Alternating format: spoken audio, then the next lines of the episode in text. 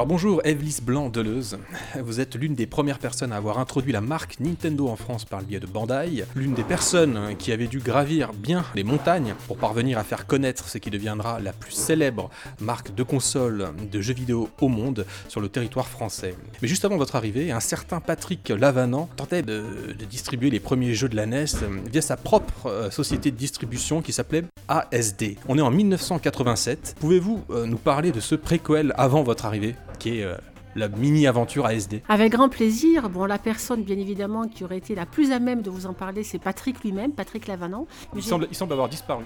Ben, effectivement, parce que j'ai complètement perdu sa trace. Patrick était à l'époque le patron d'ASD, ASD pour Audio Sound Distribution. Et Patrick, Audio Sound Distribution, faisait surtout du brun, donc euh, faisait de la vidéo euh, ou du brun, euh, enfin vraiment du, du, matériel, du matériel audio, du matériel son, du matériel vidéo. Patrick est quelqu'un qui, est, qui avait vraiment un grand flair enfin qui a toujours, j'espère, parce que j'espère qu'il est toujours vivant, qui a un grand flair, et qui s'était rendu compte d'un succès euh, phénoménal euh, d'une marque et d'une espèce de boîtier qui s'appelait Nintendo au Japon et aux États-Unis. Et Patrick a convaincu les Américains de lui confier la licence de distribution sur le marché français. Quand vous parlez de boîtier Nintendo, vous parlez de la Famicom ou NES, c'est ça? Quand je parle de boîtier Nintendo, effectivement, je parle d'une boîte grise qui était assez moche d'ailleurs, qui était la NES 8 bits, donc la Nintendo Entertainment System, la première console Nintendo, la NES 8 bits, quoi, la Famicom. Donc Patrick négocie cette licence de distribution sur le marché français en 1987. Le seul souci, la seule problématique, c'est que pour lancer une marque comme Nintendo, il fallait quand même pas mal de cash et euh, pas mal, pas mal d'argent.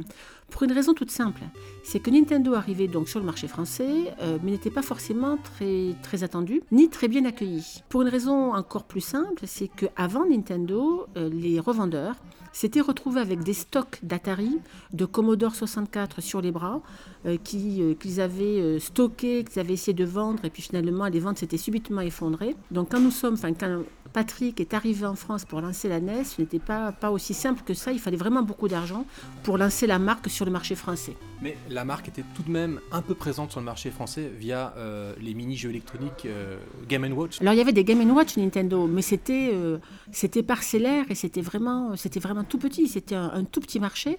Et c'est un marché qui n'avait rien à voir avec celui de la console de salon qui allait se développer plus tard. Donc 87, ASD récupère cette licence, mais Patrick s'est très vite retrouvé à court de cash. En gros, c'était la grenouille qui a voulu devenir plus grosse que le bœuf. Hein. et finalement, pas pu, a pas pu conserver la licence qui a été rachetée fin 87, tout début 88 par la société Bandai. Et c'est là que vous rentrez dans l'aventure euh, Nintendo, c'est ça? Comment vous avez débarqué là-dedans, chez Bandai, Bandai France? Alors, Complètement par hasard, puisque en fait je travaillais à l'époque à Londres, euh, je faisais du conseil euh, dans une, dans une structure, dans une société de conseil sur, sur le marché anglais, et je voulais rentrer en France pour simplement retrouver la personne qui allait devenir plus tard mon mari. Donc voilà, j'ai cherché un job, et puis j'ai répondu à une petite annonce d'une structure qui s'appelait Bandai. Euh, j'ai frappé à la porte, ils m'ont reçu. Euh, j'étais totalement bilingue anglais puisque j'avais travaillé à Londres. Donc été recrutée par la société Bandai que je connaissais pas très bien, mais euh, qui était quand même très connue à l'époque puisque en France, la société vendait des jeux pour les enfants comme les Tortues Ninja, Goldorak, Bioman, les Chevaliers du Zodiaque, euh, Goldorak et j'en passe. Et notamment, Bandai a brevé le Club Dorothée de dessins animés japonais, Bandai étant le numéro 1 du jouet au Japon. Pourquoi Bandai s'est intéressé à Nintendo? C'est assez intéressant. C'était une société japonaise. Nintendo au départ est une société japonaise. Bandai avait vu le succès fulgurant de Nintendo au Japon. Bandai avait ensuite suivi le succès non moins fulgurant de, de Nintendo aux États-Unis. Et Bandai s'est dit, ça va aussi marcher en Europe. Donc la société Bandai France, à l'époque, a essayé de convaincre Nintendo USA, parce que Nintendo Japon ne s'intéressait absolument pas à l'Europe, a essayé de convaincre Nintendo USA de lui revendre la licence. Et en fait, Bandai a racheté la licence qu'avait auparavant négocié ASD sur le marché français. Et qui est devenu ASD alors? Mais Je crois que ça a disparu, parce que en fait, le patron d'ASD était Patrick Lavanant. Patrick Lavanant, en revendant la licence d'ASD, enfin de Nintendo euh, chez ASD à Bandai, a été recruté par Bandai. Et donc l'aventure Nintendo en France euh, s'est développée ensuite. Patrick, donc aux commandes sur un plan commercial en tant que directeur commercial, et puis moi à côté de lui pour m'occuper notamment du marketing de la communication. Finalement, la période ASD était très courte, quelques mois, quelques jeux, quelques jeux cultes quand même qui ont été édités. Quelques jeux cultes et quelques mois, comme quoi en quelques mois on peut faire beaucoup de choses.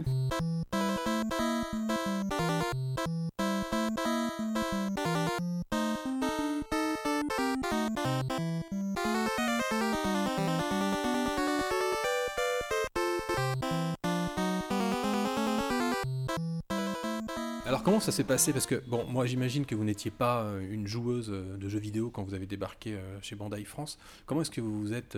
comment vous avez étudié le domaine? Alors je ne l'ai pas étudié, je suis arrivée, je suis arrivée là comme dans un job, comme n'importe, j'avais quoi, 25 ans à l'époque, même pas. je suis arrivée dans ce, dans ce job-là comme dans n'importe quel autre job. Alors pour vous donner une anecdote, c'est que à l'époque, les jeux vidéo étaient réservés à un public de geeks. Vraiment, donc si je dois caricaturer, c'était un public d'adolescents euh, plutôt boutonneux, avec des lunettes, mais que des garçons, aucune fille. Enfin, c'était vraiment un public très, très, très, très, très, très ciblé. Qui fréquentait les, salles de jeu Et qui fréquentait aussi les salles de jeu. Tout, tout l'enjeu était en fait d'élargir cette cible au plus grand nombre, et notamment à l'ensemble des enfants.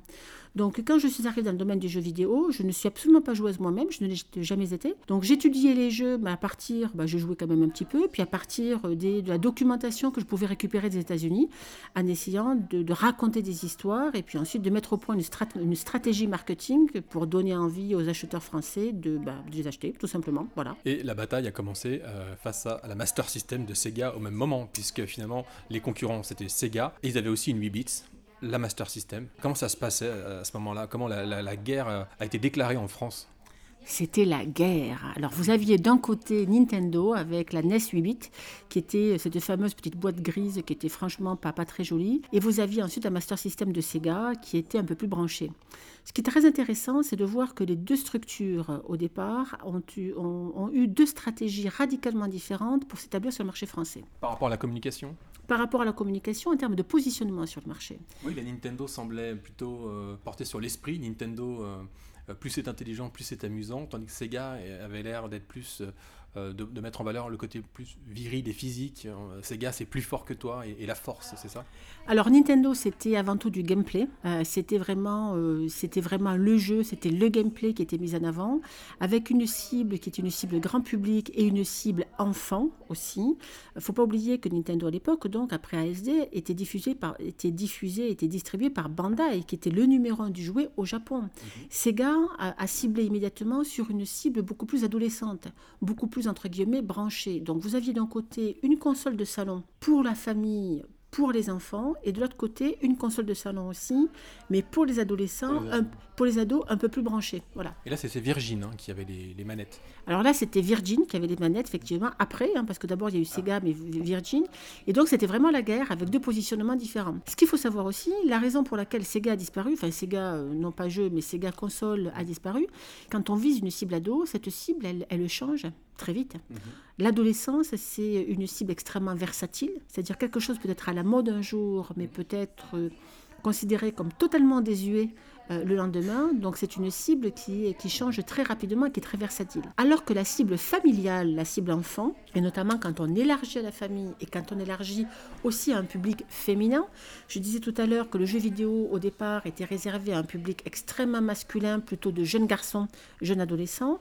En élargissant, on a pris les, les, enfants dès leur plus jeune âge, entre guillemets, mhm. garçons comme filles, et ensuite on a élargi la cible chez Nintendo à la famille dans son ensemble et y compris au public des mamans, donc au public féminin. Quand on convainc les mamans, c'est plus facile ensuite pour les mamans d'acheter des jeux pour les enfants. Mais l'accueil de ces consoles de salon, que ce soit la NES ou la Master System d'ailleurs, a été très mauvais dans les années 80. C'était nouveau, mais diabolisé tout de suite. Ah, complètement diabolisé, je peux vous en parler euh, vraiment. C'est-à-dire qu'à l'époque, les jeux vidéo étaient bêtes, violents et japonais. Donc bêtes. Euh, Pardon, tout comme les dessins animés qui ah, venaient du Japon. Tout, ce qui venait du Japon d'ailleurs pour les enfants. Tout ce qui venait du Japon pour les enfants, c'est-à-dire tout ce qui était manga, tout ce qui était jeux vidéo, etc., était considéré comme bêtes, abrutissant était considéré comme de la sous-culture hein, par rapport à la culture traditionnelle dans toute, dans toute sa splendeur.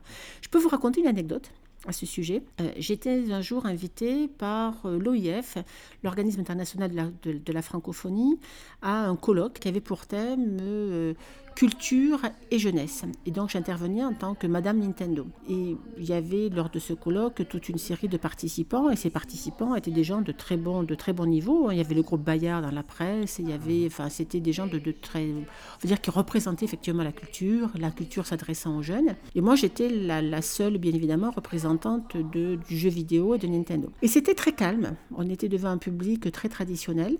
Et puis lorsque j'ai voulu prendre la parole, j'ai senti subitement un brouhaha monter. Et là, je me suis rendu compte que la préparation que j'avais faite, euh, les quelques. Voilà, je pouvais tout abandonner. Et là, je l'ai rentré, j'allais vraiment rentrer dans l'arène, un peu comme Blandine dans l'arène de Lyon. Donc j'ai tout oublié. Et puis je me suis dit, bah, euh, on y va, puis on va le rentrer dedans. donc je leur ai dit, écoutez, certains d'entre vous doivent sans doute se demander pourquoi je suis là, puisque peut-être que certains d'entre vous pensent que les jeux vidéo, c'est bête, c'est violent, c'est abrutissant, et en plus c'est japonais. Donc que venons-nous faire dans un colloque à pour thème jeunesse et culture? Mais Comment prouver le contraire alors? Eh bien justement, ben, les jeux vidéo s'adressent à la jeunesse, donc là nous sommes en plein dans le, dans, le vif du sujet. La culture dans les jeux vidéo, c'est comme dans les livres. Vous avez de tout. Vous avez de la baston, vous avez des jeux culturels, vous avez des jeux de simulation. Alors à l'époque, il y avait SimCity qui venait, de sortir. Vous avez des jeux qui sont tendresse, vous avez de tout. Euh, et quand on parle de jeux vidéo japonais, non, parce que euh, des consoles sont japonaises, il y a des éditeurs japonais, mais en fait, il y a énormément d'éditeurs internationaux, dont des éditeurs français. À l'époque, j'ai pu nommer Ubisoft par exemple, mais il n'y avait pas que lui il y avait Cryo, etc., en leur disant il y a des, il y a des éditeurs français, euh, et grâce à des consoles de jeux qui ont une vocation internationale, ce sont des gens, du coup, qui peuvent vendre à l'international. Et ça avait été assez, assez chaud, puisque lors de ce même colloque, quelqu'un à un moment s'était levé en me disant Mais madame, je demanderai l'année prochaine qu'au nom de la culture dans le cinéma, on, invite des représentants de l'industrie pornographique. Donc c'était quand même extrêmement violent. Et les jeux vidéo étaient vraiment très, très, très, très mal considérés. D'autant plus mal considérés qu'ils ont connu un succès foudroyant. Au détriment de quoi? Au détriment du jouet traditionnel et au détriment des autres, des autres outils culturels entre, entre guillemets. Voilà. En complément, non? Parce que les garçons jouaient quand même toujours aux, figurines, aux chevaliers du zodiaque, comme vous disiez, et les filles euh, avec les Barbies. Oui, en complément. Mais au départ, quand vous, enfin, la croissance de chiffre d'affaires a été vécue par les fabricants de jouets dits traditionnels, de, de, jeux traditionnels, comme, euh, comme une perte de chiffre d'affaires, donc comme un concurrent extrêmement dangereux. Euh, donc ça a été extrêmement, extrêmement difficile, extrêmement violent sur un plan commercial. Ça a été violent aussi puisque à ce moment-là, je crois que c'était en 88 ou 89, on a eu malheureusement un petit garçon au Japon est mort d'une crise d'épilepsie en jouant euh, à Nintendo, enfin sur une console Nintendo, notamment jouant en jouant à Mario Bros. À l'époque, Ségolène Royal, qui était au gouvernement, a décidé de, a eu envie pour peut-être pour se faire de la pub aussi, hein, je ne sais pas, de euh, s'est dit il faut supprimer les jeux vidéo et a à un moment émis l'idée d'interdire la vente de jeux vidéo et notamment d'interdire la vente de Mario Bros, euh, qui était à l'origine de, de, cet accident et, de, du décès de ce petit garçon. Ce sujet d'ailleurs aussi les, les, dessins animés japonais qui passaient sur le club Dorothée. Je crois qu'il y avait des plaintes il avait été récolté par, euh, par son biais à Ségolène Royal. Tout à fait, parce qu'elle était très anti-japonaise, était euh, très, euh, très, c'était vraiment un tout, c'était de la sous-culture japonaise, violente, etc., etc.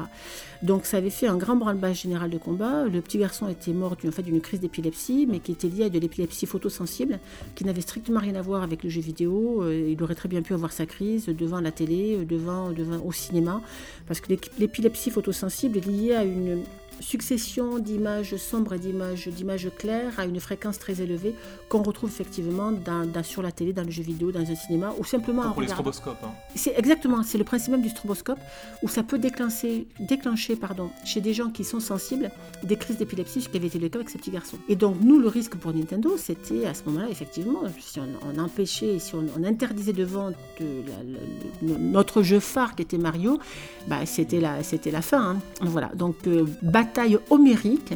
Nous avions fait intervenir, euh, nous avions fait intervenir à l'époque des, spécialistes en neurologie d'épilepsie et d'épilepsie photosensible qui ont pris la parole en expliquant ce qu'était l'épilepsie photosensible. Et c'est à partir de ce moment-là d'ailleurs a été rendu obligatoire à juste titre un avertissement en disant attention, l'usage de ces jeux comme l'usage de la télé ou quoi que ce soit peut déclencher des, crises chez des sujets euh, euh, potentiellement, euh, potentiellement sensibles euh, au, stroboscope. Voilà. Les ventes ont quand même continué de progresser chez les jeunes et vous avez créé le Club Nintendo. Qu'est-ce que c'était que ça, le Club Nintendo? Bon, moi j'y étais inscrit, j'avais ma carte hein, avec le Mario qui bondissait avec un champignon.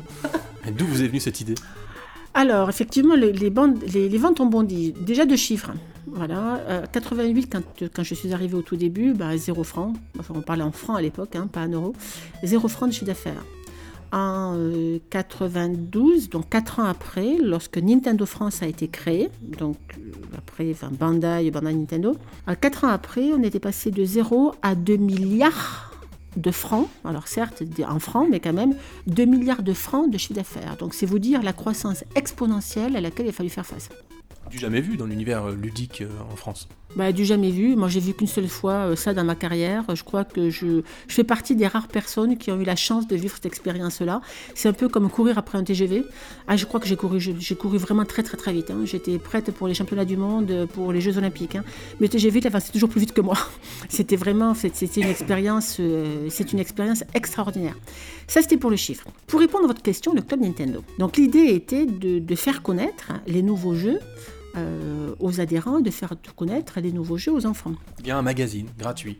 Voilà, donc on a eu l'idée de créer un magazine qui était un magazine qui s'appelait Magazine Nintendo, qui était un magazine de trucs et astuces. Donc un des premiers magazines de trucs et astuces, avant les Tilt, les Player One, etc., enfin qui, qui étaient là, qui était bien évidemment entièrement dévolu à Nintendo, et dans lequel on présentait nos nouveaux jeux, et dans lequel on donnait des trucs et astuces sur les jeux précédents. Et pour distribuer ce magazine, au départ, on s'est dit, on va créer un club. Donc on avait euh, imprimé des petites cartes que l'on mettait dans toutes les consoles, dans tous les boîtiers. Et là, on s'est fait dépasser par le succès puisque quand j'ai créé le club, le club a dû être créé au tout début, donc 88 euh, ou quelque chose comme ça.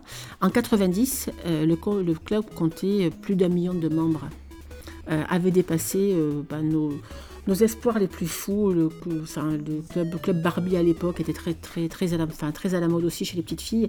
Mais là, on avait complètement explosé les compteurs. Et on s'est retrouvé face à une problématique c'est que quand vous avez quelques dizaines de milliers de membres, euh, vous pouvez facilement leur envoyer le magazine. C'est important parce que bon, c'est un coût, bien évidemment, sur un plan marketing, mais euh, sur un plan communication. Il faut pas mal de petites mains aussi pour euh, faire, ce, pas mal de faire ce travail de courrier. Voilà, mais enfin, on fait, on fait ça, puis après on le fait faire, on le fait faire à la chaîne, donc ça, ça va aller. Quand vous avez ensuite plusieurs centaines de milliers lorsque vous attendez arriver à un million de membres, il est plus possible du tout de le diffuser par la poste. Donc là, on a trouvé un autre système, c'est qu'on a envoyé le magazine, euh, on le mettait en dépôt dans les magasins de jouets notamment. Et puis on, on annonçait, euh, ça y est, le magazine est sorti. Et là, c'était euh, bah, aux jeunes joueurs d'aller chercher leur magazine qui était gratuit dans les magasins. Euh, sachant que bah, c'était après au distributeur, à la personne qui travaille dans le magasin, de faire son boulot pour essayer de lui vendre un jeu. Voilà. Il fallait montrer sa carte. Alors c'est bon, vous êtes bien au club Nintendo Oui, madame, regardez. Et puis on nous donnait le magazine, effectivement. Mais il y avait aussi une hotline. Enfin, il y avait une, une on pouvait appeler quelqu'un. Je ne sais pas qui c'était, un technicien. La hotline Nintendo. La hotline Nintendo du club Nintendo, qui nous aidait à finir les jeux, à passer des étapes dans les, avec lesquelles euh, on bloquait. Alors je vais vous raconter l'origine de la hotline Nintendo. En fait, ce qui s'est passé, c'est que lorsque j'ai rejoint Nintendo, donc nous étions deux essentiellement, euh, Patrick Lavanant qui s'occupait du marketing, du, du, commercial pardon, et moi-même qui m'occupais du marketing de la communication. Et puis il y a des petits malins, qui, des joueurs, des enfants, qui ont réussi à trouver les cordées de Bandai et qui ont appelé le standard de Bandai. Et le standard de Bandai m'appelait ses appels, me, me passait ses appels de, de, gamins qui me disaient Bonjour madame, je suis coincé au troisième sous-sol, je cherche les bottes de sept lieux, j'arrive pas à les trouver. Je vous ai dit tout à l'heure que je n'étais pas joueuse. Donc, euh, bon, bah, j'essaie de, de, de, les dépanner. Alors, je regardais dans tous les trucs de trucs et astuces que j'avais récupérés des États-Unis pour se les dépanner. Et puis, je me suis dit, mais c'est pas possible, j'y arriverai jamais, quoi. Donc, j'ai commencé par recruter une première personne, Josué Césaire, euh, en faisant passer une petite annonce en disant cherche personne adorant les jeux vidéo pour jouer toute la journée, euh, écrire, trouver des trucs et astuces et répondre au téléphone des joueurs bloqués dans certains niveaux. Enfin, un truc qui était quand même un peu rocambolesque. Donc j'ai eu des réponses. Josué a été recruté. Euh, il s'est installé dans un bureau juste à côté du mien. Après Josué, j'ai recruté une deuxième personne qui s'appelait Claire. Donc il y avait deux personnes avec deux téléphones. Puis ensuite quatre téléphones, quatre lignes différentes. Et à l'époque, c'était des téléphones avec les fils. C'était pas. Voilà. Et là, ça n'arrêtait pas de sonner. On Nintendo bonjour, ne quittez pas, s'il vous plaît. Dring, Nintendo bonjour, ne quittez pas, s'il vous plaît. Puis reprenez la première truc. Quand il raccrochait, donc il jouait toute la journée, il répondait au truc. Puis quand il raccrochait, la plupart du temps, les fils étaient emmêlés. Donc il raccrochait sur le mauvais téléphone. Enfin, c'était un peu la, panique c'était euh, très, très, très. Euh, euh, c'est une scène de cartoon. Ah, mais c'était presque une scène de cartoon. Donc là, on s'est dit non, ça va pas aller. Donc là, euh, j'ai contacté Alcatel à l'époque, pour essayer d'acheter, essayer d'investir dans ce qui ressemblait à plus ou moins à l'époque une cabine téléphonique, quoi, enfin, pour pouvoir répondre aux questions. Parce que tout ce qui était web help, ou tout ce qui était téléperformance, ou tout ce qui était hotline que l'on connaît aujourd'hui, n'existait pas, ou c'était vraiment le tout début des, enfin, des hotlines classiques que l'on connaît aujourd'hui. Donc euh, j'ai contacté, contacté Alcatel pour acheter euh, bah, au départ 8 cabines, puis 12 cabines, puis 16, puis on a terminé finalement, finalement avec 40 cabines. Et donc on s'est retrouvé avec une hotline, enfin, une Nintendo avec 40, 40 euh, cabines indépendantes et puis 40 personnes qui étaient, que nous avons recrutées au fur et à mesure et pour répondre aux questions des, des joueurs. Là, les enfants vous appelaient toute la journée ah ben, toute la journée, puisque moi j'ai le souvenir d'un lendemain de Noël, alors je ne sais plus quelle année c'était, euh, je, je sais plus, enfin un 26 décembre, toujours est-il que ce 26 décembre-là, on a reçu 46 000 appels dans la journée euh, de joueurs qui nous appelaient parce que bah, sur tous les jeux qui étaient distribués, euh, ils voulaient avoir des trucs et astuces, où se trouvent les bottes de 7 lieux, la plume magique, enfin que sais-je, voilà. Et donc c'était une quarantaine de personnes qui travaillaient du matin jusqu'au soir, jusqu'à 21h le soir, pour répondre aux questions des joueurs qui étaient bloqués, euh, quels que soient les niveaux, dans n'importe quel jeu. C'était assez rigolo et assez drôle. Mais à un moment donné, on n'a plus reçu du tout de magazines et on n'a plus eu la possibilité d'aller en retirer dans les magasins de jouets. Qu'est-ce qui a sonné le glas du club Nintendo? Le coût. Parce que lorsque vous avez un million de membres dans un club Nintendo et lorsque vous, avez, lorsque vous tirez votre magazine à plus d'un million d'exemplaires, à un moment, il vous faut arrêter. Quoi. Parce que ça vous coûte une vraie fortune. Je rappelle que le magazine était, était gratuit. Donc ça, c'était la première chose. les collecteurs, d'ailleurs, maintenant, ils, se monnaient assez cher hein, sur, euh, sur, les sites de vente aux enchères. Ah bah donc ça, je ne savais pas. J'aurais dû en garder plusieurs. Comme les cartouches ASD, d'ailleurs. Ils sont très recherchés par les collectionneurs. Et euh, donc, c'était c'est une question de coût. Et ensuite, c'était aussi une question... Il y a eu un effet ciseau. C'est-à-dire que le magazine est sorti au moment où enfin, la presse spécialisée était pas très importante et pas très développée, était assez balbutiante. Euh, avec le succès des consoles, le, succès des jeux, que ce soit bon, chez Nintendo bien évidemment, mais aussi Sega hein, à l'époque, euh, la presse spécialisée a commencé à se développer et a commencé à devenir florissante. Donc à partir du moment où il y avait une presse spécialisée florissante, euh, on va dire l'utilité du magazine Nintendo était bien moindre. Donc pour, pour, à la fois pour une raison de coût et en même temps une question d'utilité sur le marché, bah, le magazine, enfin on a arrêté le magazine. Il faut savoir qu'au départ le magazine a été édité, nous avons fait un magazine qui était au départ édité au niveau européen. C'est-à-dire qu'en fait, puisque c'était les mêmes jeux hein, qui étaient simplement traduits, donc euh, le magazine était édité au niveau européen, puis ensuite très vite, enfin, lorsque la, presse spécialisée a été suffisante, on a abandonné. Voilà, on a arrêté. Quel a été euh, votre votre plus beau succès euh, durant votre carrière euh, chez Nintendo France euh, Le coup dont vous êtes la plus fière, on va dire, peut-être le plus gros succès en termes de, de jeu ou, une console ou, un événement particulier? C'est difficile à dire parce que moi je, garde je ne garde que de très très bons souvenirs de cette, de, cette période. Parce votre plus grand succès, on va dire. J'en parlais tout à l'heure, c'était par exemple, il y en a plusieurs, mais enfin plusieurs, plusieurs choses auxquelles euh, je ne sais pas si on peut parler ça de succès, mais pour moi ça a été vraiment des, victoires. Ce fameux colloque qui était organisé par, euh, la, francophonie, euh, où en fait les gens ont été très très très virulents par rapport aux jeux vidéo. À la fin du colloque, quelqu'un est venu me voir en me disant Madame, je ne sais pas combien vous gagnez, mais ce qui est sûr c'est que vous ne gagnez pas assez par rapport à ce que vous apportez à votre marque et votre employeur. C'était sans doute un des plus beaux compliments que l'on m'ait fait dans toute ma vie. Euh, ça a été un combat de haute lutte, mais c'était, vraiment super passionnant. Deuxième combat tout aussi passionnant, j'en parlais tout à l'heure, c'est euh, une crise très forte, hein, euh, situation de crise qu'il a fallu gérer. Il a fallu monter au créneau lors du décès de ce petit garçon au Japon. Mmh. Le risque était énorme puisque c'était euh, l'arrêt des ventes de Mario Bros, qui était l'emblème quand même de Nintendo, donc l'arrêt de la société en France, l'arrêt des jeux vidéo. Enfin, il fallait être à peu près, à peu près réaliste. Donc là, ça a été être sur le pont, je dirais pas 24 heures sur 24, mais presque, en liaison avec les États-Unis et le Japon, situation de crise majeure, euh, puis pour répondre à toutes les sollicitations des médias, euh, trouver euh, des contre-feux, allumer les contre-feux et puis arriver à en sortir vainqueur, ce que nous avons fait.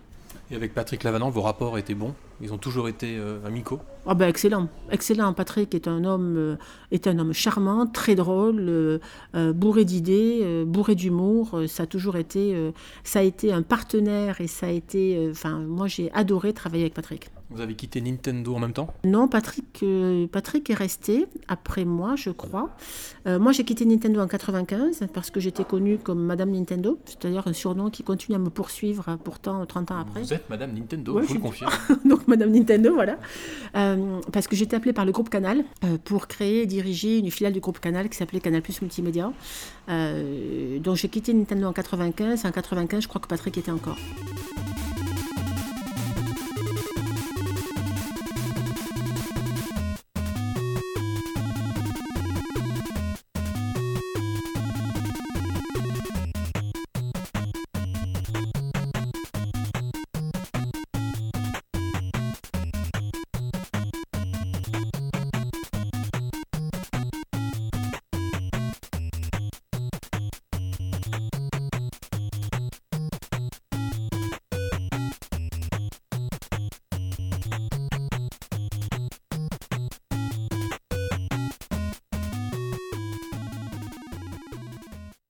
Nintendo en 95, juste avant l'arrivée de la Nintendo 64. Ensuite, il y a eu euh, euh, la GameCube, puis euh, la Wii, puis enfin maintenant la, Switch. Vous avez continué à vous intéresser à l'évolution de, Nintendo, de, ces nouveautés et de la façon dont le marketing en France a développé ses, idées autour de ces nouveaux produits ou pas?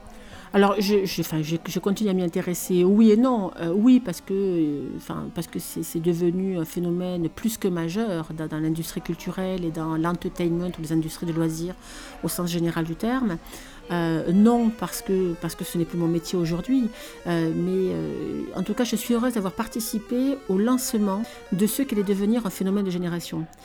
et ça c'est vraiment très important parce que je crois que c'est quelque chose qui arrive rarement dans une vie. Et j'étais au tout départ, mais complètement par hasard. Hein, donc euh, le succès de Nintendo, c'est pas moi qui l'ai fait. C'est le produit lui-même qui l'a fait. Mais y avoir contribué avec, dans ma modeste mesure, euh, c'était un plaisir. Euh, c'était un plaisir, ça non. Moi, ce qui me frappe surtout, c'est l'évolution des jeux. C'est l'évolution graphique, c'est l'évolution sonore. Aujourd'hui, les jeux, c'est du cinéma. Aujourd'hui, les, jeux, on est véritablement propulsés dans, dans, un environnement 3D extraordinaire. À l'époque, c'était vraiment des graphismes en 2D. Euh, c'était d'une sobriété, d'une simplicité. Euh, au tout début de, ma carrière, donc dans les années, euh, fin des années 80, il était possible de développer un jeu pour aller 200, 300, 500 000, 500 000 francs à l'époque, donc qui était quoi même, pas 100 000 euros, enfin, ou 150 ou 200 000 euros. Aujourd'hui, on parle, on parle en centaines de millions d'euros. Donc on est, on est dans un, dans un marché qui n'a strictement rien à voir. Moi, j'ai quitté l'industrie réellement pour aller plus dans la télé euh, au moment de l'éclatement de la bulle Internet. Et je dois dire que de la fin des années 80 au début des années 2000, le marché a connu une croissance absolument fulgurante pour devenir aujourd'hui un marché majeur, mais un marché qui est globalement stabilisé. Maintenant, la sémantique vidéoludique est imprégnée dans, s'est imprégnée dans tous les domaines, euh, de l'art contemporain à la recherche scientifique, euh, en passant par euh, le cinéma. On voit de, on voit de, l'essence vidéoludique est vraiment palpable partout, mais vraiment partout. Le jeu vidéo est omniprésent. Le jeu, vidéo est omniprésent. Le jeu vidéo au départ était né, c'était tiré. Le jeu vidéo au départ s'inspirait du cinéma. Aujourd'hui, le cinéma s'inspire du jeu vidéo. Et aujourd'hui, le jeu vidéo est, vraiment omniprésent dans le sens où bon, ce sont des investissements massifs, absolument colossaux, totalement internationaux, parce qu'un jeu vidéo qui marche bien aux États-Unis peut, peut, très bien marcher en Asie, comme il peut très bien marcher en Europe, ce qui n'est pas forcément le cas du cinéma. Hein il y a du cinéma international, mais c'est pas tout à fait le cas non plus. Euh, le jeu vidéo a vraiment une, part, une place à part dans, cet univers. Et on s'aperçoit que le jeu vidéo est utilisé partout. Je travaille aujourd'hui pour le ministère des Armées. Vous allez me dire, mais qu'est-ce que vous faites là-bas? Eh bien, je, je suis responsable de la mission cinéma et industrie créative. Et justement, mon métier, c'est de faire le lien entre les industries créatives dans le jeu vidéo avec le monde de la défense et le monde militaire. Parce qu'il y a des intersections, il y a des, les choses se rejoignent et on s'aperçoit que le jeu vidéo s'est infiltré, enfin infiltré c'est pas le bon mot, mais euh, propagé. voilà, c'est propagé au sein de l'ensemble des, des, industries, de l'ensemble des secteurs. Dans le secteur militaire, par exemple, il y a aussi des entraînements de soldats qui sont faits à partir de jeux vidéo un peu plus complexes, hein, mais euh, euh, en tout cas, ça fait partie de l'entraînement, de l'entraînement militaire. Oui. Vous avez participé à l'installation euh, des jeux vidéo euh, en France, et finalement, ce que vous faites aujourd'hui, c'est la suite logique, c'est-à-dire qu'une fois que vous avez réussi à installer le jeu vidéo en France, vous aidez à le propager. Euh, vous êtes une sorte d'évangile du jeu vidéo Je ne sais pas si je suis une évangélisatrice, mais effectivement, je pense que dans toute ma carrière, j'ai eu la chance de travailler dans des industries où on était toujours un peu précurseur sur ce qu'allait devenir quelque chose de mainstream après. le jeu vidéo en fait partie. effectivement, au départ, en tout cas dans les années 80, la, le, le besoin d'évangélisation était absolument crucial pour sortir le jeu vidéo de son ghetto euh, et de son marché de niche et en faire euh, un marché mainstream, un marché très grand public, ce qu'il est devenu aujourd'hui. Le jeu vidéo à l'époque touchait des enfants. Et vous en aviez à l'époque des enfants? Ah non, pas encore. Ah dommage, parce que vous auriez pu... Euh, les, les gâtés en cartouche NES. Euh. Alors après j'en ai eu, ils étaient trop petits, mais à la maison, ben, j'ai, je dirais, euh, j'ai des trésors, puisque j'ai des cartouches, des consoles et autres qui datent de ces années-là. Euh, mes enfants maintenant sont, sont adultes, hein. mais et ils regrettent, tous les trois regrettent profondément que j'ai quitté Nintendo. Et si demain on vous reproposait un, super poste chez Nintendo, vous accepteriez? Non, je crois pas. Je, ne crois pas parce que c'est un marché qui, qui est différent de celui que, que je fais, enfin de, de celui que j'ai connu à l'époque. Je pense que c'est une autre, structure. Euh, moi, je me suis éclatée à ce moment-là. Je pense que j'apporterai plus rien. Je pense qu'aujourd'hui, ce que je fais aujourd'hui, qui est de faire un lien entre des industries qui n'ont strictement rien à voir avec le monde de la défense, c'est tout aussi passionnant, c'est tout aussi précurseur. Et je continue quelque part à tisser mon fil, voilà, d'évangélisation. Oh, ben, merci beaucoup, euh, Evelyse Blanc-Deleuze, d'avoir euh, d'avoir participé à, ce podcast spécial ASD et les débuts de Nintendo France. Euh, vous nous avez donc apporté votre, euh, votre expérience euh, de, pionnière en la matière. Donc voilà, sur le territoire français. Les jeux vidéo, c'est pour moi l'ouverture vers l'imaginaire. Et l'imaginaire, c'est le futur. L'imaginaire, c'est l'espoir. Et puis l'imaginaire, c'est l'intelligence. Merci, Evelise Blanc-Deleuze. Merci à vous de m'avoir proposé cette interview.